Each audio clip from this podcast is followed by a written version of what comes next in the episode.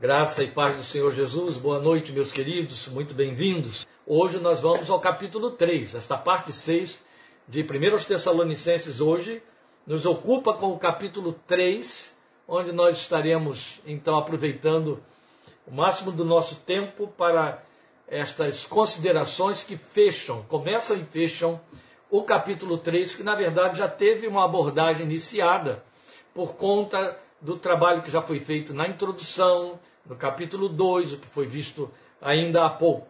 Mas nós vamos, há poucos dias, nós vamos então iniciar o capítulo 3 e considerar, sem repassar o que já foi visto, considerar os argumentos que temos nele. Então eu convido você aí a abrir sua Bíblia neste capítulo 3 de 1 Tessalonicenses que eu estarei lendo neste momento. Então me acompanhe, por favor, na leitura do nosso texto. Por isso, quando não pudemos mais suportar Achamos por bem permanecer sozinhos em Atenas e assim enviamos Timóteo, nosso irmão e cooperador de Deus no Evangelho de Cristo, para fortalecê-los fortalecê e dar-lhes ânimo na fé, para que ninguém seja abalado por essas tribulações. Vocês sabem muito bem que fomos designados para isso. Essa introdução do capítulo 3 aqui, versículos 1, 2 e 3, na verdade, nos remonta a Atos capítulo 18, onde você viu, ele está falando exatamente disso, do que Lucas registrou lá em Atos 18, aquilo que aconteceu naquele período da instalação, da visita primeira que ele fez, da instalação da igreja em Tessalônica. Então ele está se reportando a esse texto, que quem nos acompanhou nos estudos de Atos é, lembra muito bem e que está registrado no capítulo 18 do livro. Continuando a partir do versículo 4. Quando estávamos com vocês já lhes dizíamos que seríamos perseguidos, o que realmente aconteceu, como vocês sabem. Por essa razão, não suportando mais, enviei Timóteo para saber a respeito da fé que vocês têm, a fim de que o tentador não seduzisse, tornando inútil o nosso esforço. Agora, porém, Timóteo acaba de chegar da parte de vocês, dando-nos boas notícias a respeito da fé e do amor que vocês têm. Ele nos falou que vocês sempre guardam boas recordações de nós, desejando ver-nos assim como nós queremos vê-los. Por isso, irmãos, em toda a nossa necessidade e tribulação, ficamos animados quando soubemos da sua fé. Pois agora vivemos, visto que vocês estão firmes no Senhor. Como podemos ser suficientemente gratos a Deus por vocês, por toda a alegria que temos diante dele por causa de vocês? Noite e dia, insistimos em orar para que possamos vê-los pessoalmente suprir o que falta à sua fé. Que o próprio Deus, nosso Pai, e nosso Senhor Jesus preparem o nosso caminho até vocês. Que o Senhor faça crescer e transbordar o amor que vocês têm uns para com os outros e para com todos, a exemplo do nosso amor por vocês. Que Ele fortaleça o coração de vocês para serem irrepreensíveis em santidade diante de nosso Deus e Pai, na vinda de nosso Senhor Jesus com todos os seus santos. Meus queridos, nós vamos pontuar esses argumentos aqui do capítulo 3 naquilo que, são, que é mais temático, que é mais importante para as nossas observações, é evidente. Mas é claro que ao fazer comigo a leitura, você já viu aí muitos dos argumentos que já foram abordados nos capítulos anteriores, exatamente porque estávamos pegando alguns pontos, alguns repasses do apóstolo aqui no capítulo 3, como reforço à argumentação dele, do amor que ele tinha para com aquele povo, do fato de que eles eram imitadores dele no amor e na fé. Ele está repetindo isso aqui naquela ocasião, no capítulo 1 e ainda mais recentemente no capítulo 2. Nós pegamos alguns destes versículos onde ele está repassando o que já foi argumentado na, quanto à sua alegria em cima da exposição que Timóteo lhe traz de retorno no contato com aqueles irmãos que lá estavam. E então, ao entrarmos neste capítulo 3 da carta, é importante que a gente esclareça isso aqui, é conforme a divisão universal do texto. É capítulo 3, conforme aquela divisão universal do texto. É evidente que Paulo não dividiu o texto dele, ninguém fez isso, em capítulos e versículos. Mas nós estamos, na verdade, dando sequência até o verso 5 Aquele texto que começa em 2,17. Lembra do 2,17 aí do seu lado? Nós, porém, irmãos privados da companhia de vocês por breve tempo. Aqui ele começa um parágrafo que vai até o final do versículo 5 do capítulo 3. Então, na verdade, o capítulo 3 teria de começar para é, vamos dizer assim, legitimar o, o, a abordagem, teria de começar no versículo 6. É aqui que o capítulo 3 deveria começar. A despeito disso, nós vamos repassar ainda alguma coisa. Então, até mesmo a guisa de introdução a esse trecho aí, aos argumentos do, do trecho de, é, do capítulo 3, de 6 a 13, que fecha o capítulo 3, há que se destacar ainda a favor do zelo dele, não é? por aqueles seus conversos de Tessalônica, o fato de, nesse cuidado e preocupação pelos quais ele enviou Timóteo a eles, entre os dois ele dizer alguma coisa, ou uma coisa, que é importante, que chama a nossa atenção e sobre a qual a gente tem que parar um pouquinho. Então, voltando ao versículo 2, ele diz assim: E assim enviamos Timóteo, nosso irmão e cooperador de Deus no Evangelho de Cristo, para fortalecê-los, fortalecê-los e dar-lhes ânimo na fé. Me atropelei aqui um pouquinho entre o fortalecer e o dar-lhes. Né? É para fortalecê-los e dar-lhes ânimo na fé. Então é importante a gente considerar o que ele põe aqui, o fato dele estar falando desse significativo propósito dessa missão. Porque vejam, lembrem, ele tinha mandado Timóteo lá por conta da angústia do seu coração, por estar privado de ter visto aquela gente a quem ele tentou por duas vezes visitar e até ele diz não foi possível. Satanás nos barrou o caminho. Ainda estamos empenhados nisso. Aqui no capítulo 3 ele diz: estamos orando de manhã e de noite, insistentemente. Que lindo, né? Para que haja essa possibilidade de voltarmos até vocês. E qual era a preocupação deles? Já estudamos isso. O fato de que eles, ao tomarem conhecimento de toda a perseguição e sofrimento que ele, o apóstolo, estava padecendo. Ao mesmo tempo que ele sabia que os inimigos da sua, do seu ministério, os judaizantes, certamente poderiam ter se infiltrado e, e, e, se infiltraram lá entre os Tessalonicenses, usando como argumento para esvaziar a autoridade apostólica de Paulo o fato de que ele, estava, ele sofrendo e sendo perseguido certamente não era o escolhido de Deus, esse era o argumento deles, uma falácia que ainda confunde a cabeça de pseudo-crentes, crentes mal preparados, crentes incautos, que acham que o crente é abençoado quando tudo lhe vai muito bem. Então não há lugar na vida do cristão para aprovação e coisa parecida, quando inclusive no, no contexto do próprio chamado de Paulo, já foi profetizado, avisado que ele seria um vaso que sofreria muito pelo Evangelho. Jesus disse isso no momento da conversão de Paulo e deu essa comunicação a Ananias. E Paulo sabia disso muito bem. E ele não escondia isso de ninguém, mas ainda assim, ele sabia que os inimigos do seu ministério não perdiam tempo e oportunidade de trazer essa falácia e, e, e, e induzir os crentes sem raízes ainda para ter uma própria defesa para a sua fé. Então essa era a preocupação dele, foi com esse propósito que ele mandou Timóteo lá, para ver como eles estavam. Mas aqui o que ele está nos dizendo é que não era apenas para que Timóteo trouxesse notícias a respeito deles, se ficaram firmes, se estavam fracos, se tinham caído. Não.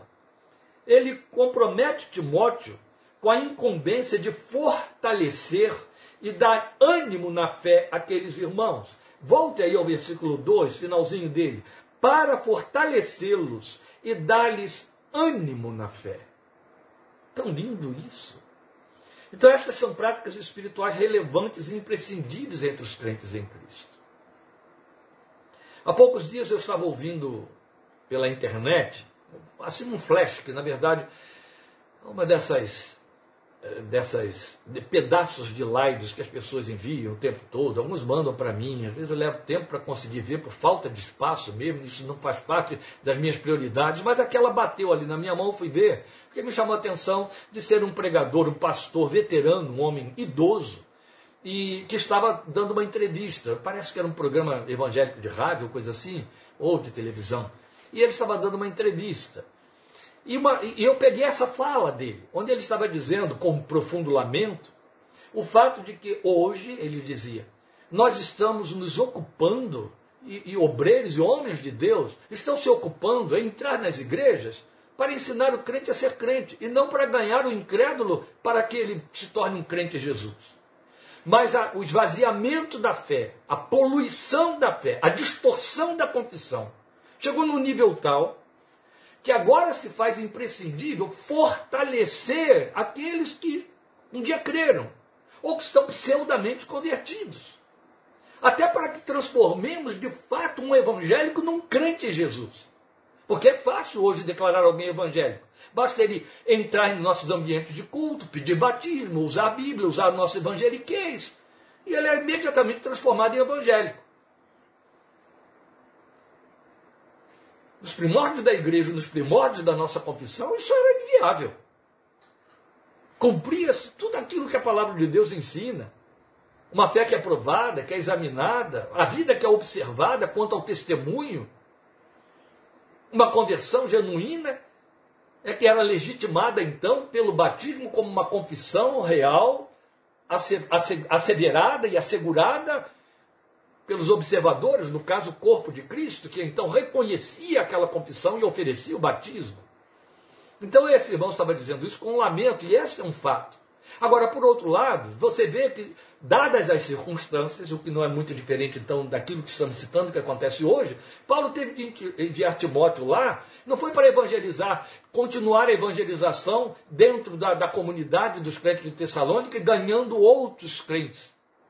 Não, ganhando outras vidas para serem crentes. Paulo enviou lá para corrigir as situações, para fortalecer aqueles irmãos, para levantá-los e firmá-los na fé, que hoje é quase que uma tarefa precípua a ser feita no meio do povo de Deus. Mas isso no que diz respeito à comunidade, a igrejas, a grupos que se reúnem. Eu preciso considerar com vocês ainda um, detalhe importante quanto aquilo que eu acabei de dizer, que fortalecer e dar ânimo na fé são práticas espirituais relevantes e imprescindíveis entre os crentes em Cristo. Quer dizer, algo que não precisa ser um Timóteo que deva fazer e nem um pastor que vá até o púlpito de uma comunidade, porque se trata de uma operação individual de mutualidade. Vamos chegar lá no texto de Hebreus que nos orienta isso também. Mas o crente mais experimentado, ele precisa tutelar o neófito, aquele que está chegando, aquele que ainda está cheio de misturas e poluído também pelos ambientes que o coitado entendeu que era legitimamente cristão evangélico e foi lá e, e ali se contaminou e por aí vai. Então, pesa sobre os mais experimentados nutrir a fé, corrigir, lapidar, limpar a confissão dos que vão chegando dentro de um emaranhado de sincretismo religioso que hoje é o que está caracterizando a igreja evangélica no Brasil. A nossa fé necessita de reforço constante. E esse é o ponto a observar aqui em cima dessa, dessa proposta de Paulo ao enviar Timóteo aos crentes de Tessalônica. Vocês vão lembrar que ele, ele, Timóteo volta trazendo um, um, um, um, um argumento da fé daqueles irmãos, do estado espiritual daquela fé, que era coisa nada pequena, era imensa, era, sabe, muito ausente na realidade da experiência de uma igreja que veio dois mil anos depois, que é o nosso caso. Mas o fato é que a nossa fé necessita de reforço constante. Isso é indicador de que a fé se enfraquece por várias circunstâncias. Isso faz parte da experiência da vida. Nós vivemos debaixo de um emaranhado e de uma verdadeira guerra de, de poluição, de informações. Eu acho que o ambiente mais poluidor nos dias de hoje é o próprio ambiente de emanação de doutrina, de ensino de doutrina. Mas independente disso, as circunstâncias da vida, essa, essa poluição sonora, visual, dessa mídia que tomou posse pela internet, na modernidade deste tempo, desta geração que tem esse desafio, quer dizer, a mesma ferramenta que é altamente útil e proveitosa para a divulgação do Evangelho, é, por outro lado, um instrumento poderoso também na mão de Satanás para contaminar o Evangelho, o Evangelho que está sendo divulgado. Então há, uma, uma, um contínuo combate, há um contínuo enfraquecer e poluir que esvazia a fé, que confunde, e enfraquece. Então são várias as circunstâncias que militam contra a fé com o propósito, e é claro que há Satanás por detrás disso, de enfraquecê-la. Especialmente aquela fé pouco ou não ou mal alimentada. O grande problema dos confessores da fé em Cristo nos dias de hoje é dado o fato de que estão alinhados em profunda aliança com essa hiperatividade em busca de, de cumprir as determinações do, do, do, espírito consumista deste século, então trabalhar demais, avançar, fazer cursos, isso e aquilo, não sobra espaço para nada, se nutrem de muita informação prática, de muita informação de ferramenta para dar conta da vida, e esquecem que a fé tem que se alimentar diariamente bem. E aí o resultado é esvaziamento. E alguns acham que é bastante participar das reuniões agendadas pela igreja, uma quarta-feira, uma quinta ou um domingo. Isso quando não falta. Porque, é claro, a comunhão é imprescindível. Ela é uma das fontes de alimento espiritual. A comunhão dos irmãos. A Bíblia toda fala sobre isso. Mas o fato de estar em comunhão com os irmãos e ir ao ambiente de culto não é suficiente para alimentar a fé. Então há alguns que ficam na dependência, como eu me lembro bem de ter aprendido isso ainda na minha adolescência espiritual, ficam é, é, é, é dependentes da colher do alimento do professor da escola dominical. Aquela subnutrição que provoca nanismo espiritual e não se dá conta. Então nem sempre nos apercebemos desse enfraquecimento, até que surja algum desafio. E via de regra, quando o desafio surge, o sujeito vai nos porões da sua confissão buscar conteúdo e descobre que o que tem ele não entende ou que não tem. E aí é solapado. Bate desespero, a esperança já flutuou para longe, porque na verdade, o que que dá solidez à confissão? A nossa esperança? A fé. E a fé precisa ser alimentada. Ela cresce na medida em que nós ouvimos a pregação da palavra de Cristo, em que nós deixamos que a palavra de Deus nos nutra, porque o prato do qual a fé se serve é a palavra de Deus, devidamente ensinada, pregada e lida. Então, se não houver reforço constante para a fé, sofrendo todos os embates e pressões que ela sofre, influências de todos os lados, ela vai perecer. Não tenho um número de conta das vezes que me espantei de ver crentes já maduros e até líderes me trazendo uma confissão totalmente distorcida, desprovida de lugar, de espaço, e eu fiquei perguntando isso procedeu da onde? E que lugar que encontrou? Que vazio é esse que estava escondido, oculto dentro desse sujeito? E essa tolice entrou e agora é de que ele se alimenta e crê? Especialmente neste tempo que estamos vivendo, em que, conforme Paulo profetizou, escrevendo para Timóteo, cansados da sã doutrina, as pessoas estão dando lugar às fábulas inventadas por homens, de acordo com os mestres que eles elegem, conforme suas conveniências, e Paulo usa a palavra mais pesada, porque sentem como estão nos ouvidos, cansados da sã doutrina, querem tempero. E não falta quem traz tempero. Cada dia tem um tempero novo.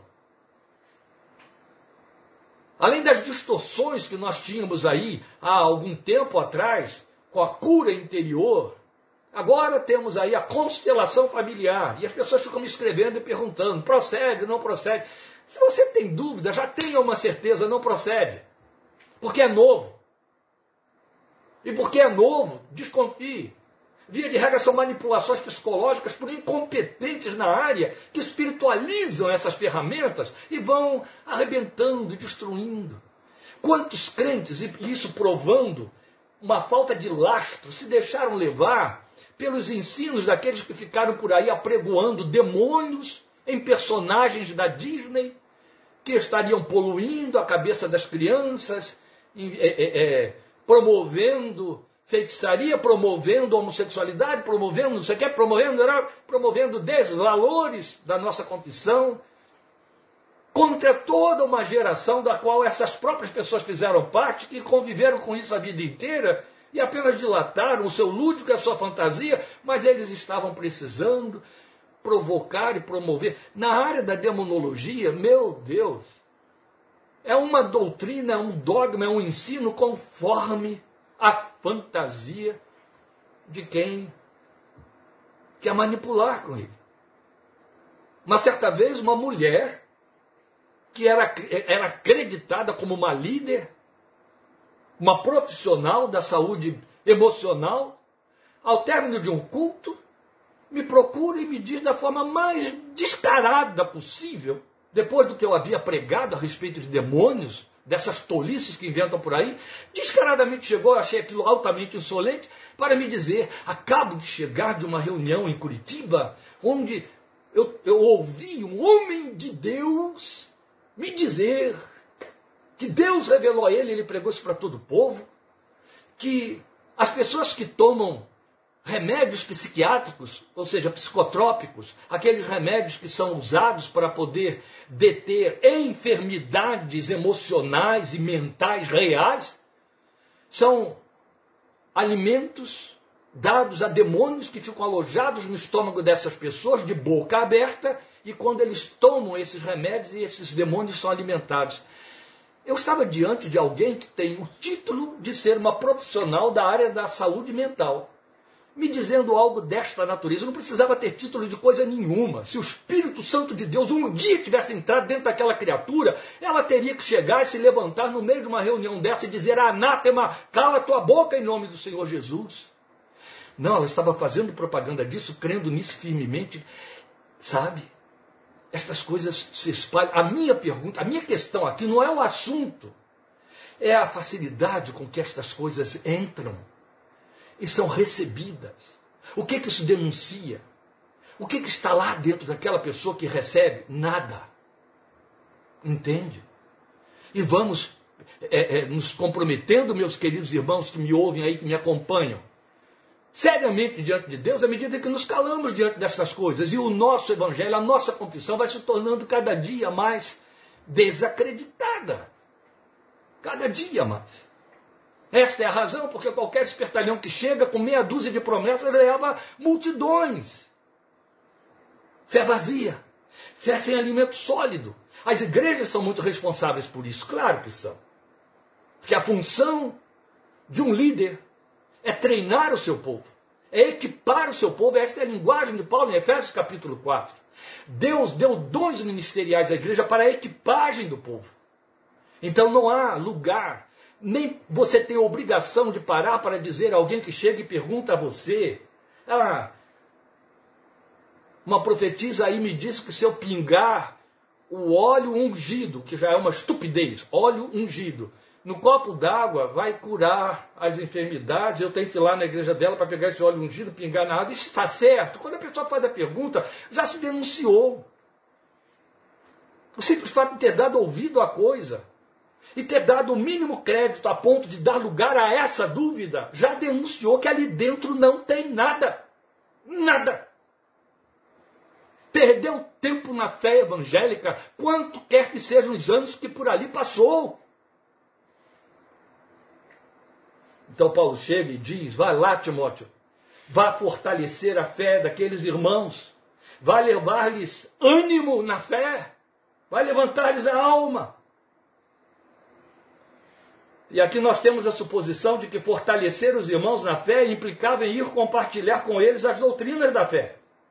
E é significativo em igual medida que tanto quanto poderiam necessitar de fortalecimento na fé, necessitariam, pela lógica do apóstolo, de ânimo. Esta é a palavra que você tem aí no versículo 2. E ânimo na fé.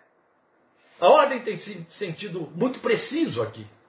Uma fé enfraquecida resulta em perda de alma, ânimo, desânimo, ânimo anima alma, desânimo, sem alma, alma desfalecida, entende? Desânimo, mais propriamente.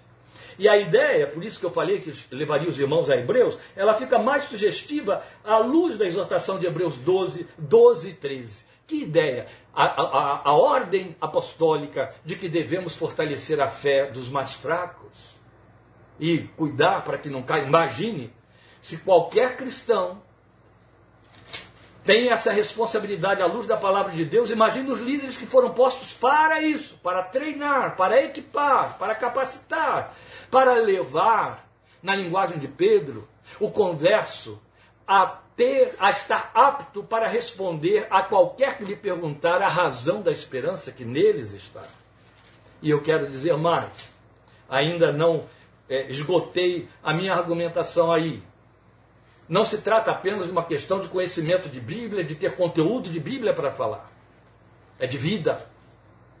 Quando o crente está aberto para, para receber essas distorções, porque ele não tem nutriente espiritual, revelacional suficiente na expressão da palavra de Deus, o seu QI espiritual é tão pequeno que denuncia a ausência total de sabedoria, por mais inteligente que seja, por mais títulos que tenha de doutorado, pode o que for.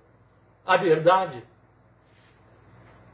é que está aberto para se confundir com todas as coisas da vida, não discernir nada. Isso vai valer para todas as áreas e circunstâncias existenciais. Começa a se revelar no trato com as questões morais dentro da própria casa. Depois, no, no, no espaço externo propostas políticas, propostas filosóficas, a influência que a mídia televisiva traz, o jornalismo e outras coisas mais. Vamos ao texto de Hebreus 12, versículos 12 e 13. O texto diz: Portanto, fortaleçam as mãos enfraquecidas e os joelhos vacilantes, façam caminhos retos para os seus pés, para que o manco não se desvie, antes seja curado do seu manquitolar. É isso que ele quer dizer.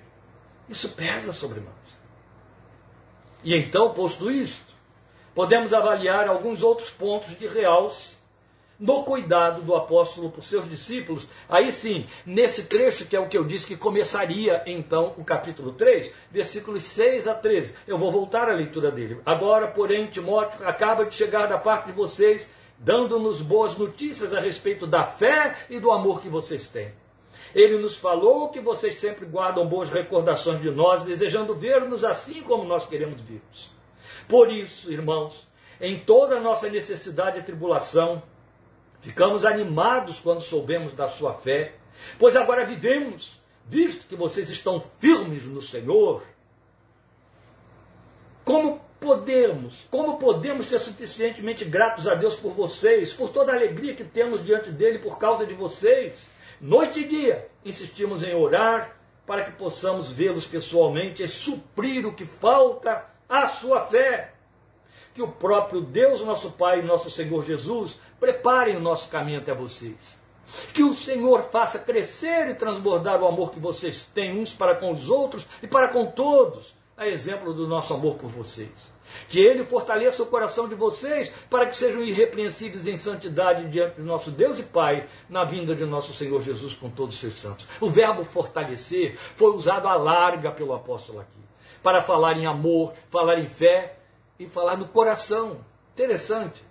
Fortalecer o amor, fortalecer a fé e fortalecer o coração. A sede dos sentimentos então eu destaco o fato dele enviar Timóteo para saber se aqueles irmãos não desanimaram na fé ao serem perseguidos e ao saberem das tribulações sofridas por ele próprio. E aí Timóteo volta.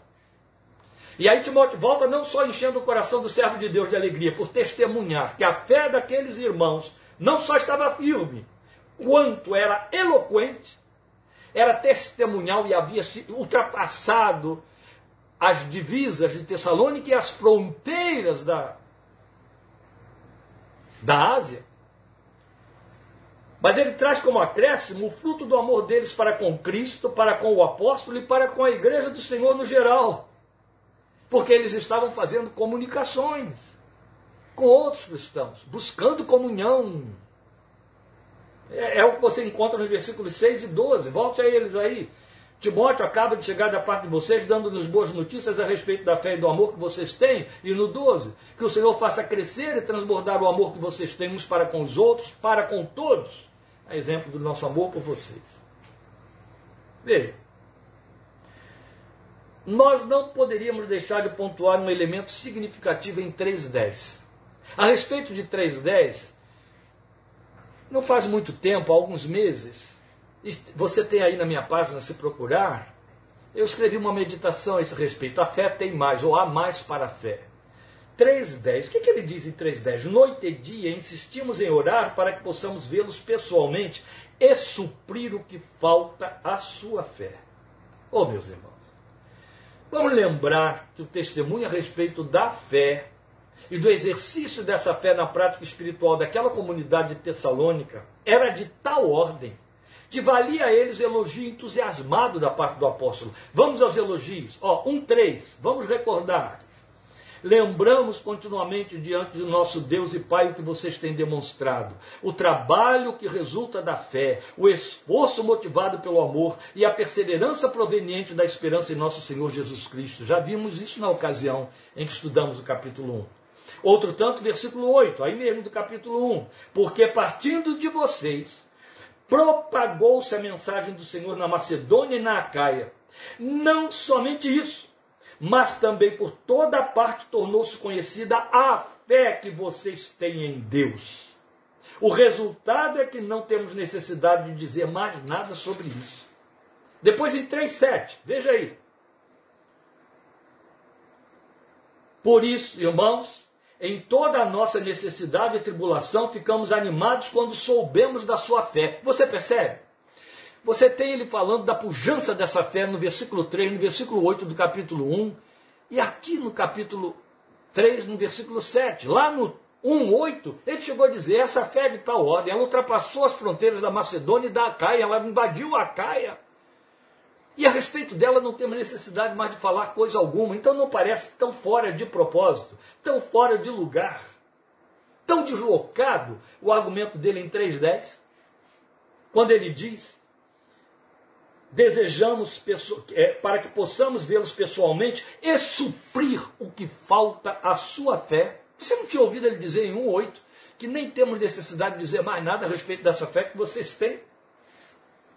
Olha, uma fé com tal pujança que enchia os ares do caminho com excelente testemunho, e outro tanto enchia de alegria o coração do homem de Deus.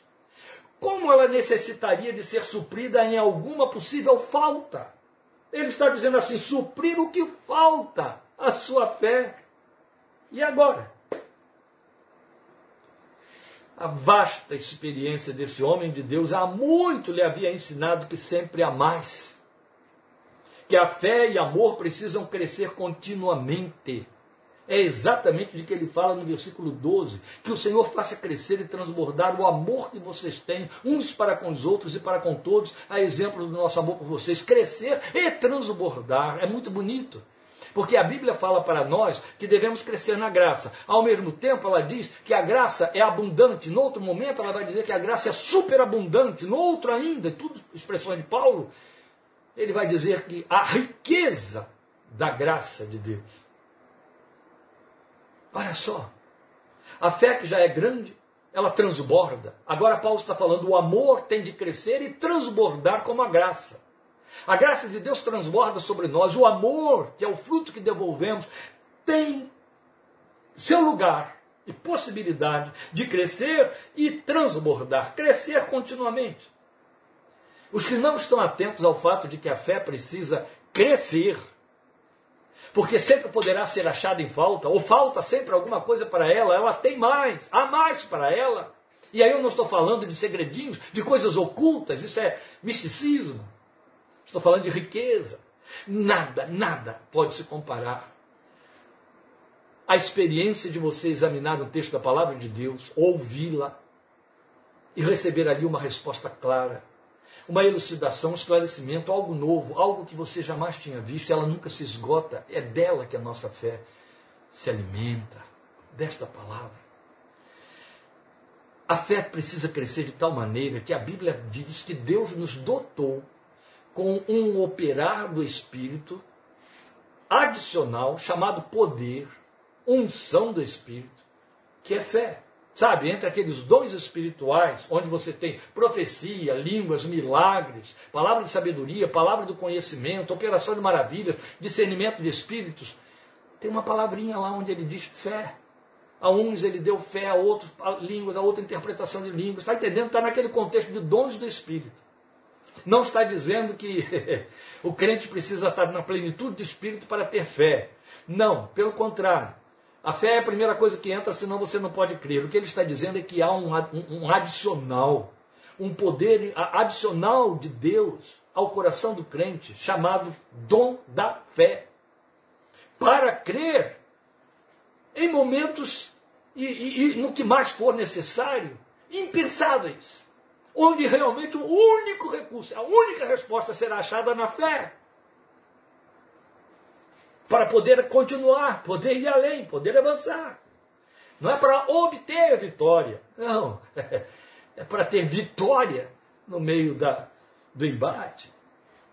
Então, os que não estão, atentos ao, não estão atentos ao fato de que a fé precisa crescer sempre e há mais para ela, sempre que você achar que já está tudo no lugar, meu Deus, você está assumindo compromisso com fracasso. É preciso ter singela humildade de olhar para si mesmo e dizer: Senhor, é pouco que está aqui. Eu preciso de mais. E porque eu sei que há mais, dá-me mais. Dá-me mais. Fernando e a Rosinha estão lembrando aí que o texto que eu citei é 1 Coríntios 12, 9, sobre os dons do Espírito e a fé constando entre eles. Há mais para a fé sempre. Nunca acredite que você já tem todas as respostas e crê o suficiente. Oh, oh. Quando eu leio Hebreus 11, 26, 27, dizendo que Moisés ficou firme, ficou firme num contexto altamente adverso de ultra tentação porque via o invisível, eu me dou conta de quanto falta para a minha fé. Ver o invisível é proposta e desafio para todo que crê em Cristo Jesus. Vale, tem lugar sempre para fazermos a oração humilde e sincera daquele homem diante do Senhor Jesus. Ajuda-me na minha incredulidade. Aumenta a nossa fé. Pedir os discípulos. Que lindo, não é? Quando o crente entende que ela, a fonte dela está em Deus, ele chega e diz: aumenta a minha fé. Não pensa você que vai ser uma magia. Se podemos chamar de magia, é só quando ela se manifesta como dom do Espírito. E cuidado, a palavra magia aqui, ela entra como uma aberração. Nós estamos falando de experiências com Deus onde você vai ter de ser levado a decidir crer ou descrer. É aí que a fé cresce. Então, por último, e é o último para poder encerrar, no verso 13, de igual maneira vale observar que o testemunho de uma fé louvável, de um amor venerável, como revelavam aqueles irmãos, não é por si só suficiente esse testemunho para substituir a necessidade e importância da busca por santificação pessoal a ser cultivada na mesma medida até que volte o Senhor Jesus com todos os seus santos. É o último argumento do capítulo 13. Volte a ele que ele fortaleça o coração de vocês. Lembrem que eu falei que ele usa o verbo fortalecer e inclui coração aí para o fortalecer. Que ele fortaleça o coração de vocês. Ele está indo no centro de nossos sentimentos e desejos. Por isso é pertinente que é aí que ele vai falar sobre santificação. Para serem irrepreensíveis em santidade diante de nosso Deus e Pai, na vinda de nosso Senhor Jesus Cristo com todos os seus santos. Na vinda de nosso Senhor Jesus Cristo tem dois sentidos aqui: até a vinda e para que você seja encontrado assim quando da vinda. E é aqui que tropeçam muitos. Primeiro, porque poucos estão preocupados com o dia da sua vinda, não é? Segundo, que quem entende que tem uma fé pujante e o seu coração transborda de amor, não tem que vigiar a respeito da santificação pessoal está pronto, está preparado. Ou, ou. Vale lembrar sempre a advertência de Paulo escrevendo aos Coríntios: aquele que, se, que acha que está de pé, cuide para que não caia. Quanto a estas coisas, quem é idôneo? É muito importante isso. Amor e fé, ainda que sejam frutos e construtos espirituais incomparáveis. Eles não são por si sós suficientes para substituir a necessidade e importância da busca por santificação pessoal a ser cultivada. Vale lembrar que, escrevendo sobre o amor em 1 Coríntios 13, Paulo diz que nós podemos ter aquela fé, dom de tal maneira que transporte montes, mas sem amor não vai servir para nada. E o amor pode se tornar egoísta. Amar não havia de mão única. Isso é ruim. E isso é fácil também. Jesus já disse isso, né? Se amamos só os que nos amam, qual é a recompensa disso? E é aqui no versículo 13, então, que ele nos introduz o assunto da vida de santificação pessoal, de que nós vamos tratar no próximo capítulo, capítulo 4. E eu encerro lembrando exatamente isso a você, ao mesmo tempo que lhe faço este convite, que é a primeira abordagem que vamos fazer. No capítulo 4, versículos 1 a 12, Paulo vai tratar da questão da vida pessoal, da santificação pessoal diante de Deus. E a partir do versículo 13, vai tratar do outro tema de suma importância da carta, que é a vinda de nosso Senhor Jesus Cristo. Por isso que eu disse que vamos gastar longo tempo aí dentro destes dois capítulos que encerram a carta. Então, lembrando que toda esta argumentação que ele veio fazendo, desde a introdução do capítulo 1 até o fechamento aqui do capítulo 3, ela foi preparatória para a principal razão paralela à sua motivação, à sua preocupação quanto à espiritualidade daqueles irmãos, a principal razão da carta pela qual ele escreve a carta que era esclarecê-los e orientá-los com respeito à santificação pessoal e ao amor. Com isso, eu já estou quase introduzindo o capítulo 4 e a vinda de Cristo. Já estou quase introduzindo o capítulo 4 ao dizer a você que Timóteo vem com toda aquela notícia que enche o coração de Paulo de alegria a respeito da fé e do amor daqueles irmãos, mas também lhe traz, fruto da sua observação ou de inquirições, e de fato havia inquirições daqueles irmãos quanto a estas duas máximas doutrinárias, disciplinas espirituais e doutrinas espirituais inegociáveis e que por nada podem estar ausentes da confissão de um servo de Cristo Jesus. Santificação pessoal o amor e a, o amor e a esperança à sua vinda. É onde vamos então entrar na discussão de um dos temas mais importantes da confissão cristã, que está desgastado, distorcido ou relevado. Não vou falar sobre escatologia, eu vou falar sobre a vinda do Senhor Jesus. É diferente de escatologia. Está dentro da escatologia? Está, mas a escatologia vai muito além da parousia. Eu vou falar sobre a parousia, porque é de que Paulo fala em 1 Tessalonicenses 4, de 13 em diante. Então vamos com calma e chegaremos lá. Convido você a estar a postos. Quinta-feira que vem, 8 da noite, para estarmos estudando a parte 7 de 1 Tessalonicenses. Obrigado por sua companhia, por sua atenção, por seu interesse em participar deste estudo que nos ocupou hoje 45 minutos. Aguardo você, não estaremos juntos domingo, mas estaremos na quinta-feira, em nome do Senhor Jesus. Deus te abençoe, espero que a nossa configuração para a transmissão da próxima semana fique mais correta, né? Estou contando com a vinda dos meus genros, que são hábeis na questão aí da informática, para me ajudar aqui quanto a esse quiprocó que deu dentro do, do meu programa. Deus te abençoe, te fortaleça e te guarde até a próxima semana, em nome do Senhor Jesus. Amém.